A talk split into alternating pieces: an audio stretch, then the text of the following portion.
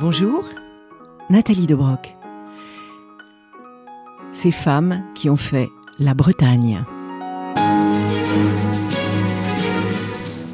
Les bergères peuvent devenir des princesses, c'est bien connu. La preuve par Rosalie, notre héroïne en sabot.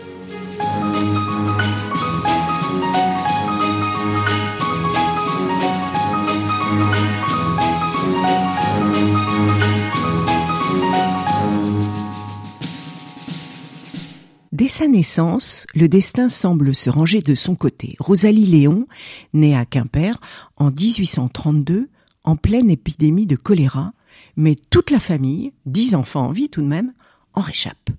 Très tôt, en 1845, Rosalie n'a que 13 ans, elle devient fille d'auberge à Guipava près de Brest, mais dès que se présente un acteur, Jean Denis, jeune premier de la troupe venu donner une représentation au théâtre, une représentation de l'affaire du courrier de Lyon, Rosalie s'enfuit avec lui.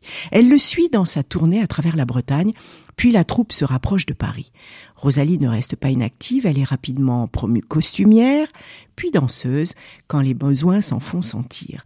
Est-il utile de préciser, évidemment, que Rosalie est plus que jolie, qu'elle possède, outre sa gouaille séduisante, une dose de belle ambition, une intelligence vive et une distinction innée, qui légitime son envie d'aller plus haut que le destin tout tracé qu'induisait sa décence. L'occasion lui est vite donnée. À 21 ans, elle monte sur les planches du théâtre de la Porte Saint-Martin pour un spectacle intitulé les sept merveilles du monde. Évidemment, elle en est la huitième. Grande féerie en vingt tableaux, et même si son nom ne figure qu'en tout petit caractère, en bas de l'affiche, la presse la remarque. Comme un certain Théophile Gautier qui écrit Cette représentation était un rêve. Rosalie est regardée, admirée, célébrée. Elle passe de scène en vaudeville et avec son joli brin de voix de mezzo-soprane, elle ne peut qu'être promise au succès. Et d'ailleurs, ce succès ne se dément pas.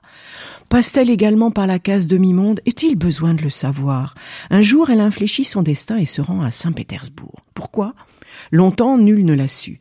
Elle y fait plusieurs séjours relativement longs, laissant à Paris une nuée d'amoureux et conduits. Car elle a rencontré quelqu'un, et pas des moindres, le très fortuné prince Pierre de Seine Wittgenstein, attaché militaire russe une dynastie dans laquelle on retrouve de fervents opposants à Napoléon, mais aussi des francophiles, des diplomates, des gardes du tsar. Bref, la fine fleur de l'aristocratie russe et européenne, puisque la famille a des ramifications dans tout le continent. C'est un coup de foudre entre prince et bergère. Un prince qui installe sa bergère dans une de ses nombreuses résidences parisiennes où rien n'est trop beau pour elle. Mais Rosalie entend faire connaître aussi sa Bretagne et entraîne Pierre à Guipava pour y acheter tout simplement l'auberge où elle a passé une partie de sa jeunesse comme servante. Elle n'oublie pas sa famille et pourvoit désormais aux besoins des siens. Retour à Paris, car Pierre y a ses obligations auprès de la cour, puis Saint-Pétersbourg à nouveau, où a lieu la présentation de Rosalie au tsar, Alexandre II, en 1867. Rosalie est de toutes les fêtes, elle tient son rang, tout en dirigeant de main de maître ses affaires bretonnes et les propriétés dont celle de Kerléon, puis du Nivote qu'elle acquiert avec beaucoup de sagacité. Lorsque la guerre de 1870 éclate, Pierre la pousse à se réfugier à Jersey, où elle restera une année avant de le retrouver à nouveau à Londres, puis en Russie. Les deux recommencent à parcourir le monde et la France du nord au sud, de réception en cure, car la santé de Rosalie montre quelques faiblesses. Pour atténuer ses souffrances, elle use, abuse peut-être, de fréquentes inhalations d'éther. Le prince aux petits soins offre la démission de son poste d'attaché militaire au tsar pour mieux veiller sur Rosalie et lui donner toute respectabilité par leur mariage en 1880 au manoir de Kerléon.